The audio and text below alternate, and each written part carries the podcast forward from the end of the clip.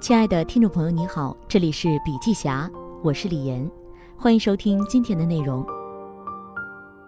马云说：“你要想处理人，一定要学会处理事儿；你要会处理事儿，就一定要懂得人。经营企业，左手业务，右手组织。业务事业，组织人也。事儿是否顺势而为，人是否精准匹配？好的事儿遇上对的人，人事合一，才能先对手一步。”抢占先机。作为一把手，要能看见三年以后的灾难。二零一一年堪称阿里的成年礼，阿里巴巴尚未从 B to B 业务黑名单事件中走出，下半年又发生了淘宝十月围城事件。也是在二零一一年，阿里还进行了淘宝的拆分以及支付宝的私有化，以致阿里的第一个本命年注定五味杂陈。马云对此就曾公开表示。年初的 B to B 是非常痛的决定，支付宝私有化是非常苦的决定，决议拆分淘宝又是非常难的决定。今年酸甜苦辣我们都尝过，我恨不能一觉醒来就是十二月份，但事实是还有六个月，真不知道接下来还会发生什么。也正是在这一背景下，马云提出了修身养性战略。经过十几年的高速发展，我们需要一个回调，要顺天而行。冬天到了。就做冬天该做的事儿，唯有此才能更好地迎接春天和夏天。变化在变化之前，为了避免淘宝的帝国化发展倾向，二零一一年六月，淘宝被拆分为三家子公司：淘宝集市、淘宝商城和一淘网。彼时阿里正值盛年，但他向来就有在阳光灿烂的日子里修缮屋顶的传统，唯有与未来趋势、社会同步。才不至于赢在细节，输在格局。马云对此还有一个经典比喻：一淘相当于我们的第四野战军，必须在东三省抢占有利地形，从北打到南；我们的一野立于不败之地的淘宝，被部署在边防上，挺进大别山，正面进入 B to C 角逐的，则是淘宝商城。调整后，作为大本营的淘宝。将继续坚持 C to C 服务创新，让小卖家从微小到小，由小到中小，使得淘宝成为现实生活之外的第二空间，真正实现从有到无，无时无刻，无所不在。一淘全面进军搜索引擎，淘宝商城则专注发展优质商家。分拆后，大淘宝战略将完成向大阿里战略的跨越，由一个以消费者为中心的网购生态系统。蜕变为整个中国电子商务的基础设施提供商，继而全面开展信息流、资金流、物流、云计算和无线服务。然而，痛定思痛的拆是为了天衣无缝的合。同一个生态，千万家公司的愿景显然需要大一统。第一步便是将 B to B 和淘宝打通，只有帮 B 做好 B to C，才能实现真正的 B to B。至于生态系统中其他部位的衔接，用马云的话说就是“榔头要敲，钻头要钻”，中间安上铁钉，过程注定艰难而又漫长。与淘宝一分为三相伴，阿里又将集团划分为由淘宝、一淘、天猫、聚划算、阿里国际业务、阿里小企业业务和阿里云组成的七大事业群。马云借此也提出了六字方针：少做，做好，做通。数据要通，信息要通，资源要通，人要通，不能是一块块的孤岛，否则一定会出问题。这就助推了此后阿里大中台、小前台的战略落地，为的就是打破原有的树状结构，让离炮火更近的小前台业务高度一体化，以便快速决策、敏捷行动，而将支持类业务置于中台，切实扮演好平台支撑的角色。假设当时不把每家公司变成这样单独的公司，今天的业务不会发展的这么快。假设今天不把这些公司合在一起运营，资源的浪费就会难以遏制。要进行内部打通，但是还不能完全打通。一旦变成原先的传统结构，公司就会变成一个大官僚。今天永远是在解决明天的事儿。马云说：“今天的阿里巴巴是十年前做的，十年后的阿里巴巴是今天做的。”二零一三年五月，阿里巴巴联合银泰、复兴、富春、顺丰、三通一达，在深圳共同成立菜鸟网络科技有限公司，正式启动中国智能骨干网项目，首期投资一千亿元。为什么一定要进入物流行业？五十年前，公路通畅，汽车普及，产生了流水线和集装箱经济，中产阶层购买力提升，三四线城市的美国人在市区工作，在郊区生活。沃尔玛则借助在居民区修建超市，改变了 B to C 模式，通过上游的大规模采购，有效降低了消费者的支出成本。乘上互联网东风，应运而生的淘宝，则凭借 C to B 再造沃尔玛神话。十万部手机原先只需送往上海，被安置在七家商店里，今后同等数量的手机将由深圳工厂送往十万个家庭。而要实现这一点，就要借助发达的物流产业。二零一三年，马云预言中国的包裹数目很快就会突破一百亿个，届时淘宝交易额会达到一点五万亿至两万亿元。如果没有强大的物流体系作为保障，淘宝和整个中国电子商务系统将面临巨大挑战。截至二零二零年四月，菜鸟网络的仓储资源已覆盖全国七十二座城市，总面积达六百一十九万平方米。不仅成为淘宝、天猫的护城河，而且进可侵蚀京东优势，退可阻隔拼多多发力物流，并通过数字化能力不断协同行业玩家，进一步助推国内零售业的发展。格局永远需要组织的庇佑。在商业社会里，有太多公司在突飞猛进或战略升级中，组织没有调整，文化没有进步，员工没有提升，最终轰然倒塌。二零一一年的阿里巴巴员工数已突破二点三万，也面临着如何保持机体灵活与组织高效的难题。我现在最头痛的就是我们想做的事情太多，一做就马上自己拉一支队伍，什么东西都自己干，自己想做一拍脑袋就上，反正有人不行我们就加预算，然后为了保持团队的独立，每个人又纷纷各自建立起一套编制。所以我问很多同学。你这个部门成立到今天，你用过集团其他部门没有？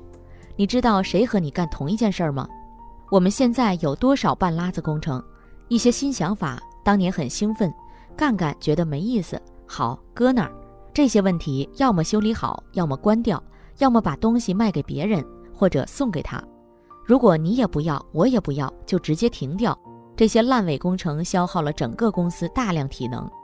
而组织建设显然还需要核心价值观的指引。阿里一向坚持客户第一、员工第二、股东第三。股东第一是资本主义的巨大错误，股东其实是没有长线眼光的，有些股东甚至还会鼓动大家去做假账。我们必须明白一个问题：是谁付你钱？很显然是客户。我们在一起为了什么？聚在一起不是为了你好我好客户好，我们才会好。所以一定是客户第一。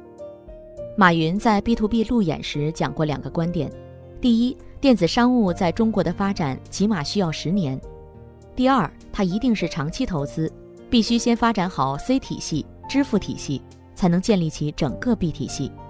因此，一方面阿里从不觊觎短平快的赚钱方式，另一方面，他的确在用行动践行着何为极致用户体验。二零零一年一月，在决定阿里生死存亡的遵义会议上。马云最后做陈述发言，这家公司可以歇业，但绝不允许给回扣。半年后，阿里进行业绩盘点，在营业额中，两名员工的销售收入就占了其中的近百分之五十，但后被查明两人都给了回扣，最后这两人被阿里开除。而在二零一一年震荡业界的 B to B 业务黑名单事件中，阿里更是进一步重申了。在业绩与价值观发生冲突时，选择价值观，阿里责无旁贷。中工铁军团队从零增长到逾三千人，花了八年时间，但在狂风行动后的两年里，就一下涌入了近两千名销售员，这显然超过了该团队培训能力的承载上限。新人还未理解阿里的价值观，就直奔客户数、业绩而去，最终导致阿里巴巴 B to B 公司约有一百名销售人员、主管和销售经理。曾蓄意因疏忽容许不法分子避开供应商认证体系，于国际交易市场上开设用作欺诈买家的企业商铺，诈骗集团甚至派人打入阿里内部策反 B to B 员工，被拉下水者多达九十余人。更严重的问题还在于有四五百人知情不报。马云曾一度警告过 B to B 当时的管理层，但事后证明对方却利益当先，以管理方式处理生死存亡的危机，大事化小，小事化了，从而错失了遏制事态蔓延的最佳时机，致使最终涉案企业多达两千三百二十六家。随后，正如公众所见，先是以 CEO 魏哲、COO 李旭辉为首的 B to B 高管引咎辞职。随后又有超过一百位涉案人员被辞退或降级。你看到问题不下手，那我就对你下手。做企业不能当侠客，我是公司文化和使命感的最后一道关。作为大家信任的 CEO，我要做的是捍卫这个公司的价值体系。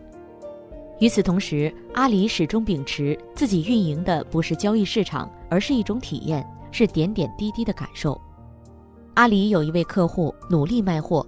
最大的愿望就是加入聚划算，最后终于如愿以偿。这名客户随即买下五十万元商品，准备一展拳脚，却被告知还需先达成某项指标。情急之下，这名客户通过不正当途径购买了所需流量，最终被阿里系统除名。这名客户随后求助阿里小二，小二的回复是：“我们也没办法，你只能找我们老板。”客户随后前往阿里总部。天天守候在公司门口，期待能见领导一面。后来，马云从一位远房亲属那里知道了此事，他随后告知自己的团队：“我们可能平时几十亿听多了，对五十万没啥概念。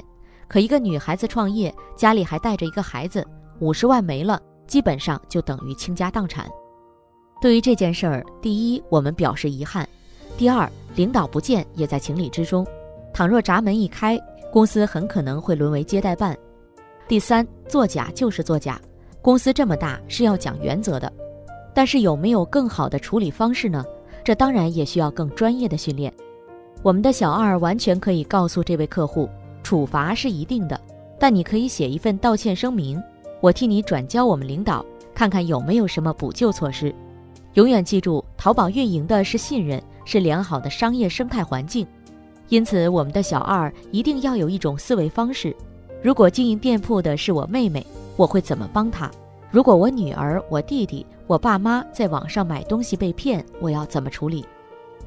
马云说：“有些东西我特别敏感，一旦员工的利益导向、价值观出现问题，我马上能感觉到。阿里的年会我过去，场上一站我就能闻出来。你说特异功能也好，经验教训也罢，反正我就好这口，不管他们讲的多复杂，我都能听出来。”好的公司一定是个动物园。马云也说过，我们把自己打散，就是希望有更多的年轻同事能够有机会崭露头角。而他定义一个 CEO 成功的标志是看团队里有多少人能超越自己。对于如何培养年轻人，马云认为，首先要营造一种氛围，没有人是完美的，但好的组织能让人变得完美，这就牵扯到造土壤的问题。然后就是不遗余力地训练他。有独特想法的人未必有执行力，有执行力的人未必有独特想法，所以好的公司一定是个动物园，里面有各种动物。一名未来管理者必须学会和不同性格的人打交道，否则就无法和社会交往，就不能与客户顺畅交流。最后就是允许对方在成长中犯错。正是因为如此的睿智与包容，张勇才经受住了十月围城的巨大考验，并于四年后。由淘宝 CFO 蜕变为阿里 CEO，正如马云事后总结，张勇今天不可能再出淘宝商城事件，他比谁都懂，这就是一次痛苦经历带给他的深刻教训。我没有因为这件事儿说过他，我知道他已经认识到自己的错误，虽然不是他的错，只是处理方式需要继续提升。该事件的起因也很简单，彼时很多人误认为淘宝商城就是淘宝。当前者突然宣布，二零一二年新规，信用保障金将由一万提高至五万、十万、十五万三个档次时，中小卖家的过激反应完全超出了张勇团队的预估。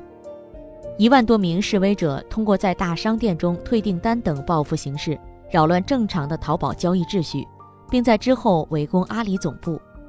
事后，包括张勇在内的所有人更加充分认识到，阿里巴巴早已不是当初的体量。他的每一步改变都备受瞩目，每一次行动都会深刻影响中国社会的发展进程。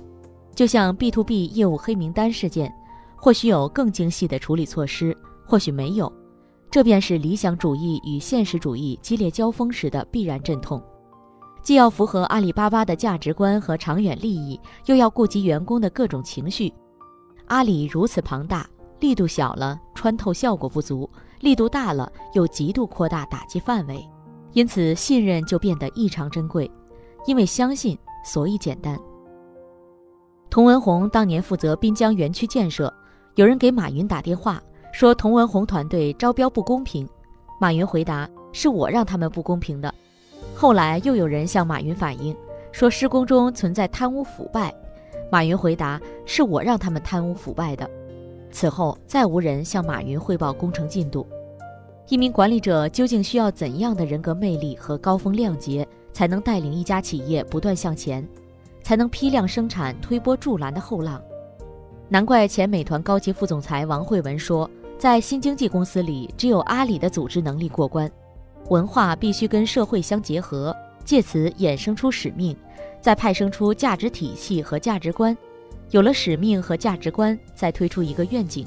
有了愿景以后，制定战略。有了战略，再创建组织架构，然后确定人才，更新文化。这便是价值管理。在良性机制下，阿里人才辈出。股权架构必须我去谈，我不去，这个没戏。文化组织架构是我要干的。人才培养是我要干的，其他事情都交给别人做。你要明白什么东西必须你来干，什么东西你千万不能干。明白这些以后，你还天天待在公司里干嘛？阿里经验能不能学？华为经验能不能学？腾讯经验能不能学？马云说，管理必须要依托文化根基。我从太极拳里悟出了儒释道文化，很有味道的东西。我把它融入企业管理中。否则，你今天去剽窃一下 GE 的六西格玛，明天去学习一下日本的精益管理，后天再去 copy 一下欧洲的资本运作，一定治标不治本，因为人家的东西里面都有根基。根据所处的时代、行业、竞争和自己的实际情况，以别人的经验作为镜子，汲取适合自己的加以借鉴，才是最好的学习。二零一一年，马云要求内部设计出每一层管理者必须具备的三项能力，并将其命名为“三板斧”。好了，今天的内容分享就到这里，感谢收听，我们下次见。